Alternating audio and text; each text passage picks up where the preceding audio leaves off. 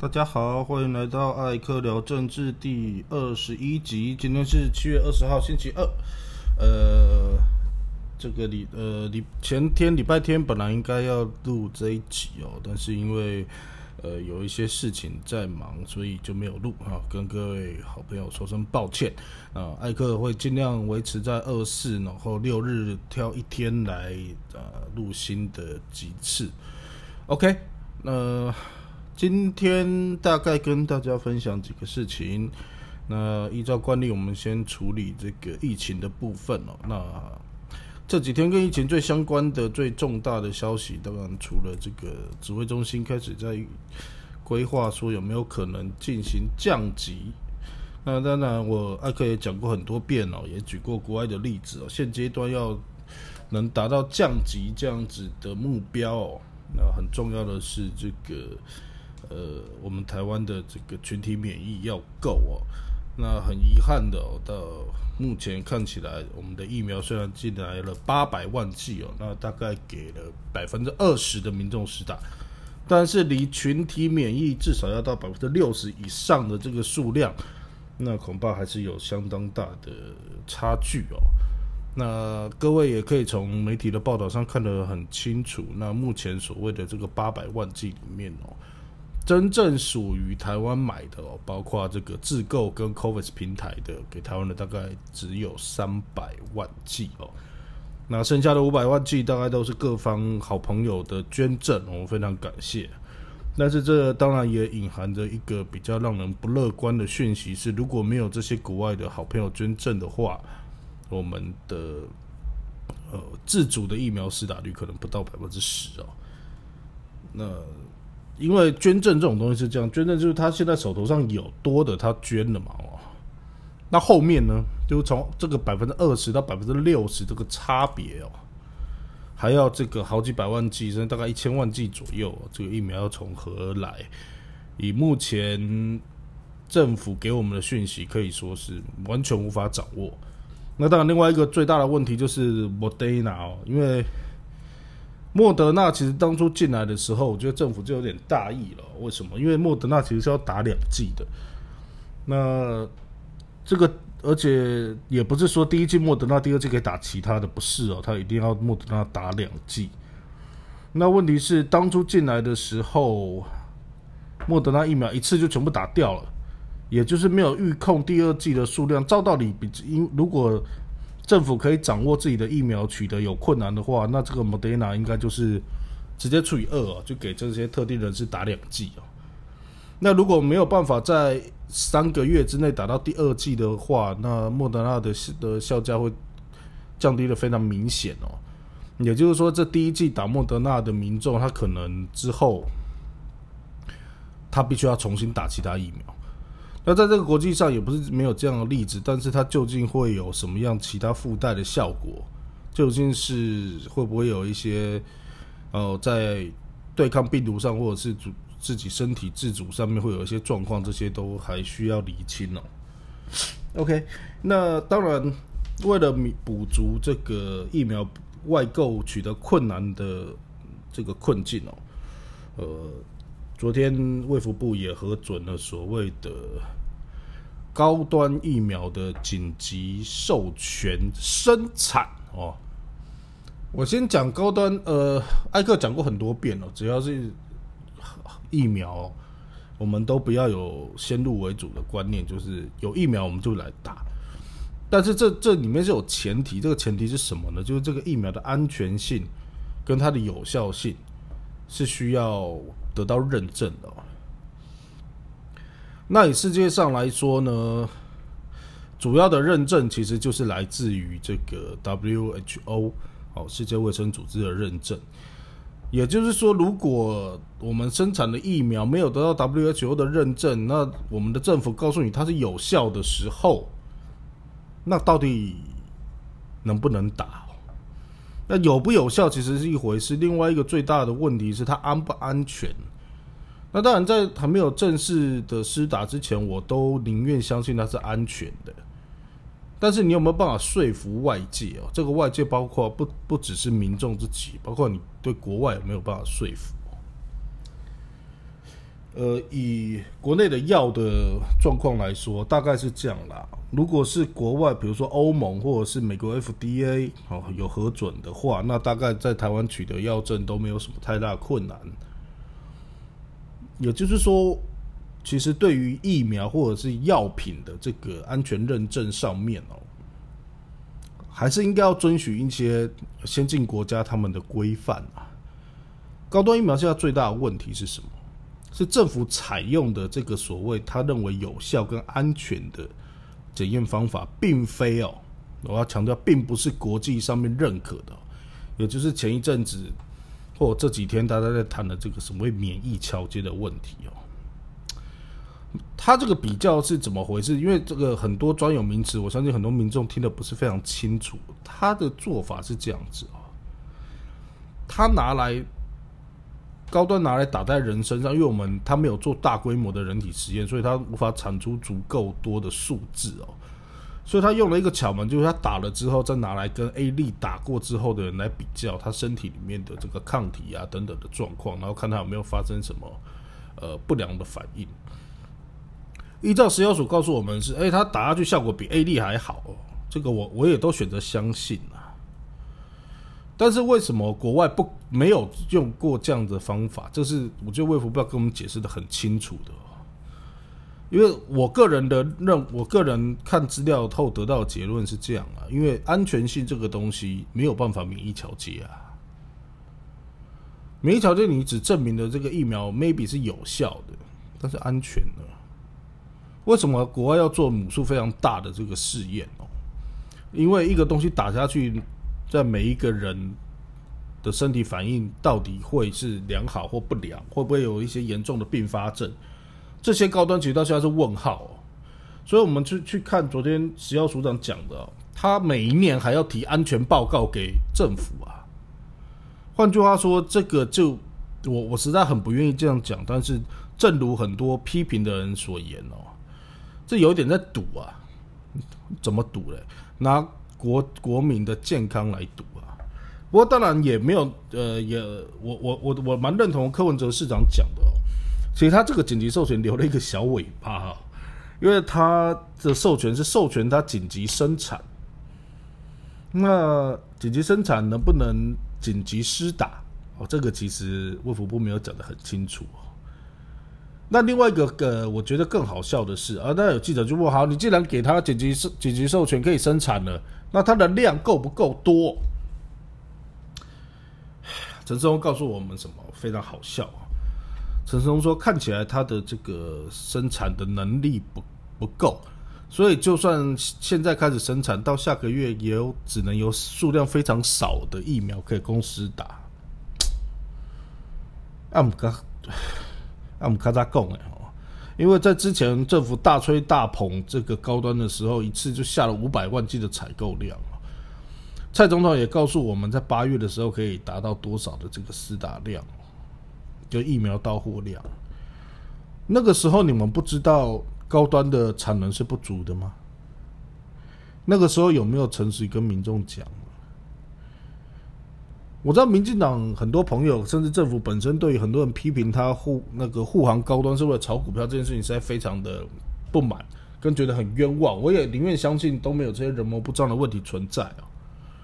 但是哦，一个安全性还没有得到认证，一个疫苗有效性也没有依照国际标准来审核。一个产能不足的疫苗，你们在前几个月这样大吹大擂，到底是为了什么啊？我说这个艾克百思不得其解啊！我我讲的听，综合这几天下来，高端疫苗到底什么时候会出现在市面上，我都是打一个大问号。更不用提这这个整个过程里面有太多人质疑这个政府明显不公的状态哦。蔡总统之前告诉过我们什么？蔡总统说，高端疫苗出来，他会为他留一只手臂哦。所以昨天记者就当然就问了陈时中哦，哎说，哎，这个总统说要留一个手臂给高端疫苗，那什么时候帮总统打？啊，当然嘛，陈时中是这个卫福部长哦，总统是他长官哦。啊，当然卫福卫卫福部长就只能说，我们做看总统府总统府怎么总统怎么说嘛哈，我们尊重总统的的意愿。好了，记者就去问总统府了。哎，那个陈世忠说要尊重你的意愿，那请问总统，你什么时候要打高端呢？总统府告诉我们说，他尊重指挥中心的安排。这种这种游戏到底这这个其实非常拙劣哦，就是这个政府已经连编剧本、编个好看的剧本骗你都不愿意了，他就直接摆明了当的骗给你看了，或者是混给你看了。大内宣的时候说的非常的正义凛然哦，这个我要留一只手臂来打高打国产疫苗，那真的做出来了，准备生产下去了，你要不要打？那我推，总统推给我不不不不不尊重总统，那是怎样？那谁先打？那看来民众先打。那更不要提我们的陈前副总统建仁先生哦。非常了不起哦，那个也是帮这个高端疫苗哦，他参与哦，说他之前说他亲自参与实验，哦，对疫苗有信心，巴拉巴，结果他自己说他打的是安慰组啊。那你们这些当初的保证，其实看来都空话嘛，或者是不是实话？那问题事实是什么？事实是高端的股价炒了一波嘛。我的结论是我还是希望高端做出来，然后也得到国际认证，安全也没有问题。我说这如果我们这个做出来，我们的国际地位一定可以大幅提升哦。我们会变成在防疫的这个中后段里面非常重要的一个疫苗提供国。但是政府你有没有？你要做就来真的。我们所有的东西我们按部就班，该怎么评估，该怎么衡量它的安全性，我们就去做。推出一支让全世界都没有话说的疫苗，这样子我大家都给你伸大拇指，而且我第一个跑去打，而不是这样问碰到问题都不说扭扭捏捏，然后到这边今天放一点，明天放一点，那问了一些问题，我的陈陈忠不讲答，告诉你们哦，现在问这个，呃，会给食药署造成困扰，我的天哪，我的天哪！你给是你怕给食药署造成困扰，那你有没有怕过给民众带来安全上的危害呢？你要我信任你什么啊？什么都不能问，价钱也不能问，问了价钱，他跟你说你是居心叵测，奇怪。大家都知道高端签多少，林雅签多少，郭台铭跟台积电可以告诉你 BNT 签多少，啊，结果碰到你政府，你通通讲不出来。你说要保密，OK，很简单，请你秀出你合约中的保密条款。说你这公布了，我疫苗不给你，有吗？还居心叵测，这叫权力分立呀！你的预算是立法院编预算给你的，都莫名其妙啊！当然，国民党有二百五了啊，在之前审预算的时候签了那个决议，说这个等疫苗全部到货之后才公布。嗯，这。国民党也签了，我也是没话讲。就这种一看就非就是带有陷阱的提案，他也可以签了。国民党说我们要先让他成为我们的最大在野党，我也是笑笑了。也难怪被柯文哲打脸哦。江启臣说要找总统谈疫苗，就会被打脸，笑死，不知道在干什么。Anyway，疫苗我看。大家可能，尤其是这个六十五年次以下到十八岁以上的这个呃社会中广大劳动力来源的这个族群，我看还是慢慢等啊。因为看最新的这个疫苗预约跟疫苗医院登记，就会发现，真的是登记心酸的了。因为你医医院登记了之后，你还要去预约那。而且他通知你也是照你照这个你的出生年月，那你就直接在出生年月的时候公布说，请大家来预约不就好了？还让大家选莫德纳？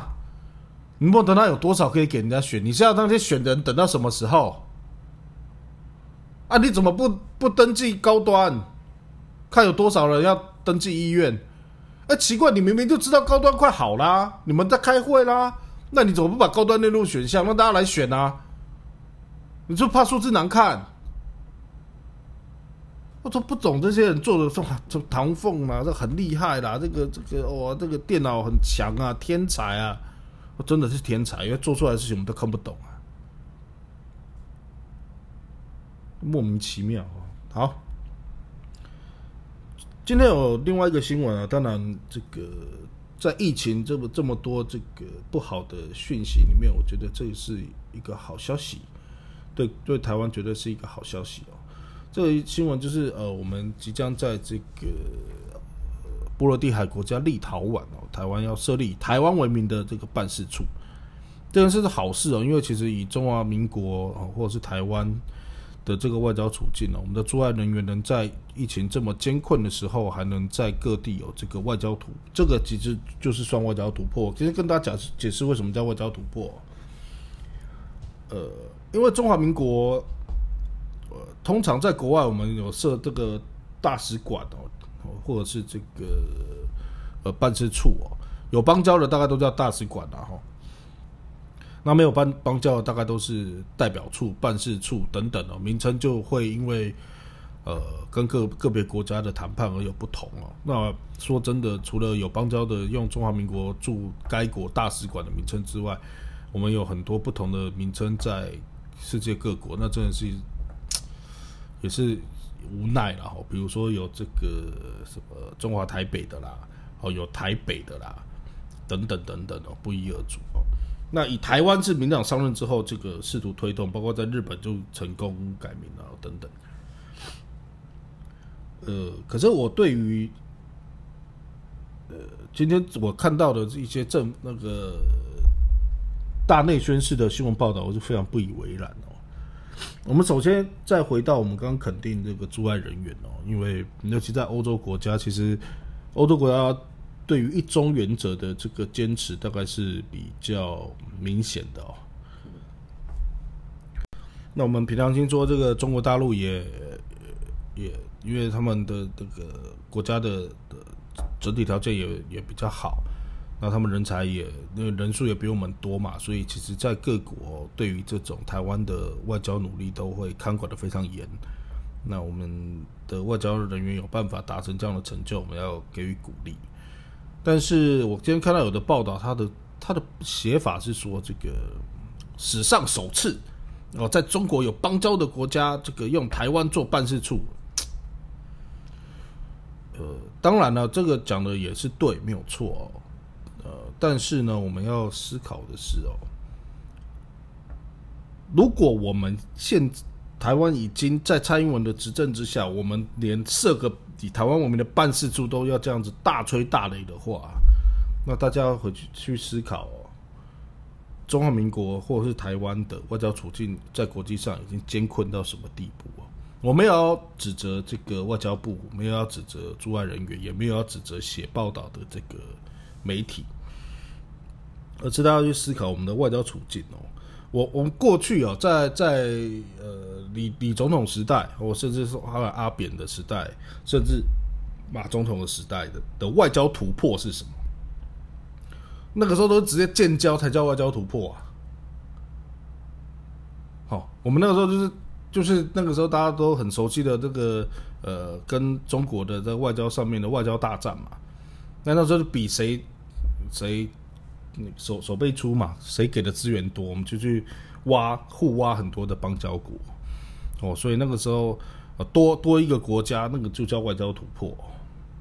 但曾几何时，我们的的令我们振奋的外交消息，从挖到邦交国，到后来到成功防守不要断交，再到退到现在，就是以台湾为名社畜，就是我们的外交突破，那其实是非常的悲哀哦。我我当然也不赞成去跟中国做这个很多的这个外交上面的对抗哦，因为国际形势的的必然会造成呃中国这么现在这个发展的相对非常好的国家，那他在国际上面当然有更有余力的去做，不管是透过呃这个经济合作或者是政治的影响力来去挖我们的邦交国，我觉得这是现实哦。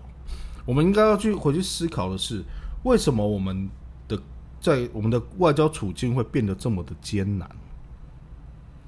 呃，大家我们就回想一下哦，从民主化就是九六年总统民选到现在，在什么时候我们的邦交国会一直掉？哦，是不是在民进党执政的时候？有很多人都是在这个这个民进党才是护卫台湾的主权的什么？可是问题是，当你执政的时候，因为你的种种作为让两岸关系不好，然后让中国大陆加大力度的挖，就是去去挖我们的邦交国的时候，我们你除了民进党政府你得到了你嘴巴上面的尊严之外，你实质上你根本就一直在让我们台湾的国际地位一直往后退啊！以前有大家不知道记不记得，以前中南美洲的国家几乎都是我们的邦交国，哎，我们还在那边成立一个国际组织哦。那现在剩几个？更不要提这个太平洋的岛国、加勒比海的岛国和非洲国家。非洲到现在没有了，几乎没有了，好像剩一个吧。那欧洲这呃，目前就剩梵梵蒂冈一个一个国家。就是我们到底，哦，艾克一开始就讲过了，我们到底要跟中国大陆是用什么样的方式在合作，在或或者是在对抗？我个人是比较不想用对抗这样子的字眼哦，因为我觉得不管是对抗或合作，都是一翻两瞪眼的选择。艾克讲过很多遍，我觉得不应该是一翻两瞪眼的选择哦，在。国民党执政的时期，我们可以发现，其实两两岸的这个和平共存共荣，它不是不能存在的哦。就以 WHO 来说，那民党最讨厌的 WHO，一天到晚骂他，可是又很想去参加 WHO。我们一个现实是，确实在蓝营执政的时候，我们可以去嘛。那当然了，这个这种问题就是民进党的朋友都会讲的。我们要的是尊严，不是要我们要顾尊严，不是要顾巴豆了。但是没有了，如果吃不饱，或者是人民的权益没有受到保障，你顾那个尊严能怎么样？我不是说我们要卑躬屈膝哦。那这个，如果中国大陆有一些我民台湾人觉得不能接受的事情，我们都要照单全收，不是这样子。那只是要怎么合作、共存共荣嘛？A 克法不是最好的例子吗？我被这个太阳花那个骂的一无是处的 A 克法，可是也是蔡英文拼命想要维持住的。A 克法写的很清楚啊，你可以片面终止啊。那民民进党执政到现在，他从来不敢碰这一块，讲都不敢讲。而且恭喜各位，恭喜台湾呐！这两年又创下了台湾对大陆贸易程度的又一个高峰。这个民进党的。政绩啊？为什么会这样？是民党刻意的吗？不是推新南向什么？怎么民进党哦，还是偷偷在跟大陆眉来眼去？也不是嘛？这个叫现实。台湾就是一个贸一个海岛，我们的天然资源欠缺，我们的市场小，要怎么永续发展？我们必须要做国际贸易嘛？我们必须要玩自由贸易的游戏嘛？好像美国讲的很大声哦，这个跟中中国关税战看起来打得很热闹哦，大家都弄来弄去哦，大家说美国制造，鼓励他鼓励外国厂商在美国设厂，他有改变台湾依赖中国大陆就在贸易上依赖中国大陆的现状吗？没有啊。